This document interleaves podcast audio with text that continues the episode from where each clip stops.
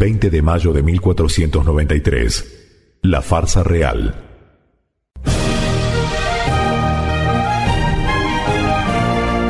La corona española le concedió al gran almirante el escudo de armas para que su noble linaje pudiera perpetuarse el 20 de mayo de 1493.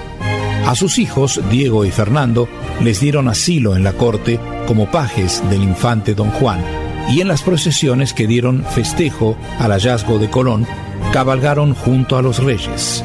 Al almirante le otorgaron grandes privilegios, o más bien le confirmaron aquellos que se firmaron en las capitulaciones de Santa Fe y que seguramente entonces no pensaban cumplir. Colón fue nombrado virrey con plena jurisdicción en las Indias, siendo el cargo hereditario y extensible a todo nuevo hallazgo.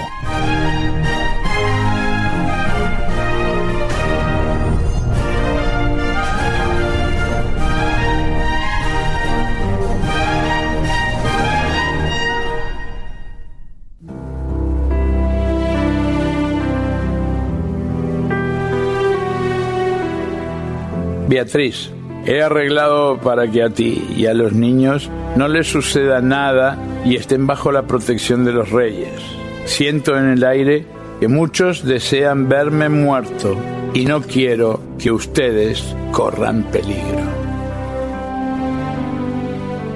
Cristóbal, sabes que nunca me opuse a esta loca idea tuya de buscar nuevas tierras. Eres el hombre que amo, a pesar de todos estos proyectos, viajes y travesías. Sé que buscas lo mejor para nosotros y los niños. Si es tu deseo que esté aquí y te hace sentir que estamos seguros, nos quedamos.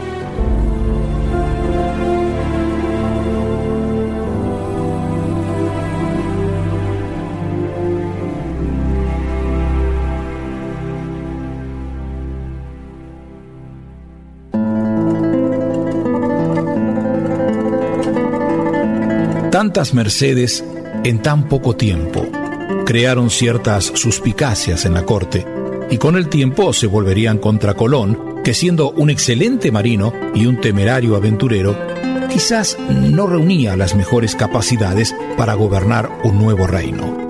De momento Castilla preparaba una gran flota para que su almirante surcase de nuevo las aguas del Nuevo Mundo. Mientras estuvo en Barcelona, aprovecharon los reyes para estar con Colón, admitiéndole a cualquier hora y la reina se complacía en hablar con él acerca de su empresa. El rey, en cambio, lo llevaba a cabalgar junto con su hijo, el príncipe Juan. Para perpetuar en su familia la gloria de tan alta hazaña, se le concede un escudo de armas en el que se acuartelaron las reales Castilla y León con aquellas que peculiarmente convenían, a saber, un grupo de islas rodeado de olas. A estas se añadió después el lema Por Castilla y por León Nuevo Mundo, halló Colón.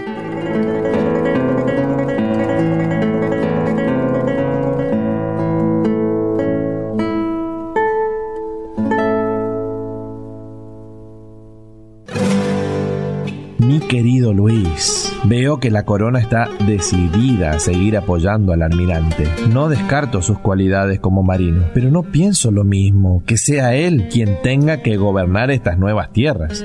Gabriel, estamos pensando en lo mismo y en la misma persona que tiene las agallas para ser quien gobierne el nuevo mundo que pregona el almirante, donde los salvajes son más civilizados que nosotros. Con solo pensarlo me da escalofríos.